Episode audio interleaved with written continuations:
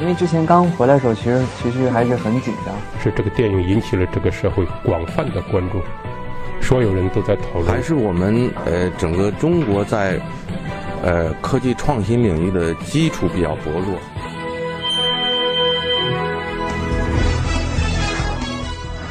影响有影响力的人，中国新闻周刊。西安电影培训学院是西部电影集团旗下的一所民办院校，属于学校和社会联合办学。当时西部电影集团还没有改制，仍然叫西安电影制片厂，被认为是第五代导演的摇篮。培训学校的师资很好，校舍是原来西影厂的洗印车间，很多西影厂的老电影人参与授课，这让辛玉坤很向往。但进去了才发现不是那么回事儿，特别是学院的管理存在问题。很多学生去了也不学习，有的老师已经是白发苍苍的老太太，特别用心，但学生的年纪普遍都很小，也听不进去。但在这个学院，辛玉坤还是学会了电影的门道，知道了如何将观影的心理感受还原为电影语言。除此之外，他还认识了朋友冯元良，后来两个人一起写了《新迷宫》的剧本。冯元良后来选了在一家石化国企上班，业余时间写剧本。辛玉坤则想要以电影为业，他决定报考北京电影学院，但没考上。辛玉坤准备复习一年，来年再战。每天闷在家里，几乎没有任何社交。有亲戚觉得他就不该学电影，当初去西安就是错误的决定，现在竟然还要再考。那是二零零三年，正好赶上非典。辛玉坤觉得家里闷得不行，夏天的时候，一个舅舅要去广东佛山做陶瓷洁具生意，辛玉坤便跟去了。每天带着图跑销售，因此了解了很多生意上的事情。他开始有了些变化，不再那么想考电影学院了，但对电影的喜爱没有丢下。有什么新片上映都会去看。那时候的电影院类似于文化宫，一张票可以反复看很多部，看完就觉得，哎呀，还是想回去干这个事儿，有瘾。当时还不到二十岁，不想这么早给自己下结论，就跟家里商量回到这一行。辛玉坤回忆道。他回到了西安，在郊区租了很便宜的房子住了下来。过了一段时间，还是什么机会也没有找到。他一度想学游戏，以后从事动画制作。最后虽然游戏没学成，但那段经历让他不再对技术犯怵了。后来制作《新迷宫》的时候，辛宇坤自己在家里完成了剪辑和初步的调色。过了两个多月，机会终于来了。一个西安电影培训学校毕业的师兄在电视台工作。平时拍一些栏目剧，问辛宇坤有没有时间写剧本，他便去了师兄的小剧组工作了一段时间，便开始自己拍剧本、摄像、剪辑全包。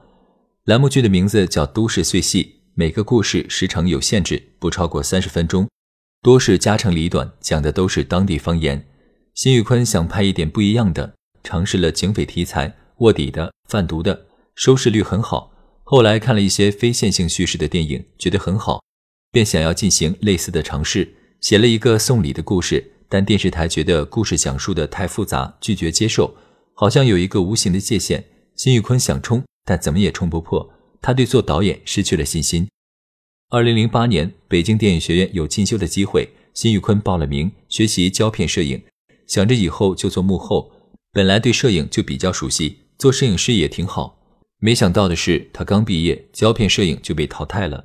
被数字技术所取代，这让他感叹自己确实生不逢时。迷宫，辛玉坤写了一个剧本，讲的是矿工找儿子的故事，也就是后来的《爆裂无声》。那是二零一二年，此前他在北京的工作是拍宣传片，认识了一个影视公司的老板，叫任江洲。虽说是影视公司，但规模很小，处在行业的最边缘，甚至都不在行业里。辛玉坤将《爆裂无声》的剧本拿给任江洲看。任江洲觉得这个故事很好，但里面有很多动作戏，需要的资金很多，不是低成本能支撑的，不如先拍另一个故事，也就是后来的新迷宫。任江洲是河南人，有一次他跟母亲去看电影，从电影院出来的时候，听母亲讲了一个发生在九十年代农村的事情，觉得很有意思。村庄外出现了一具烧焦的尸体，一家人说是自己外出打工的孩子，正要下葬时，孩子却回来。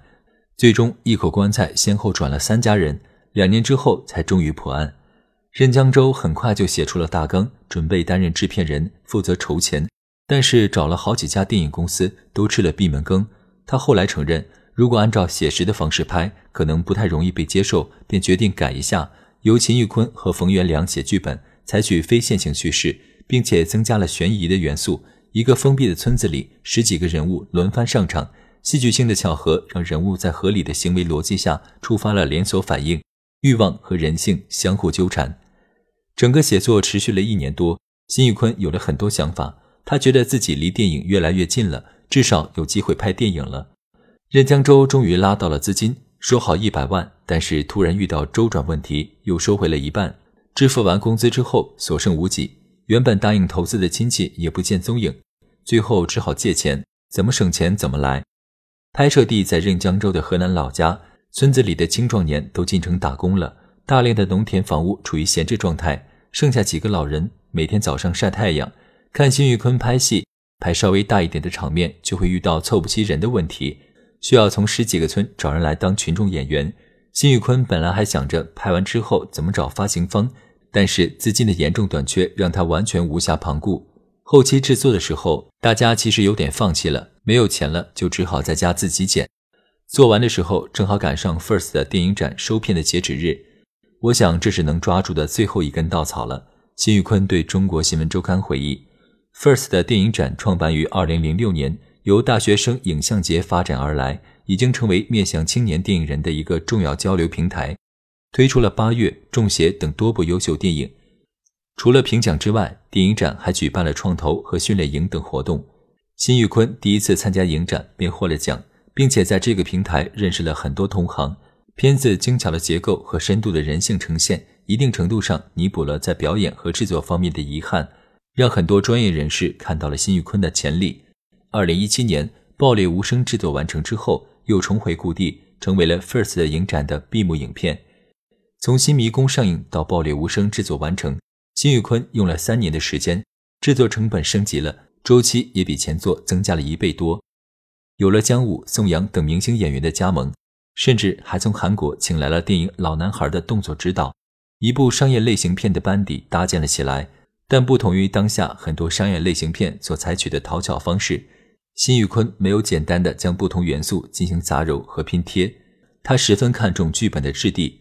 每次都要耗费一年多的时间反复打磨，呈现为影像语言的时候，强调观众在观影过程中的参与和互动。幸运的是，这样的拍摄方式得到了来自资本的认可。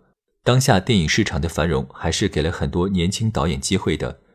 如果有心进到行业里，有一定的才能，那机会比以前多太多了。但也正是因为这种繁荣对新鲜血液的渴求，导致所有的人对青年导演没有那么大的容错率了。希望一下子就能成功，辛宇坤说：“显然，他很清楚自己所面对的时代与现实。与中国院线中那些色彩鲜艳、塑料感十足的主流商业片相比，辛宇坤的作品有着不合时宜的粗粝和真实。但他仍然相信自己的作品与讲述方式可以与这个时代的大多数观众呼应。他并不想在地下状态里停留太久。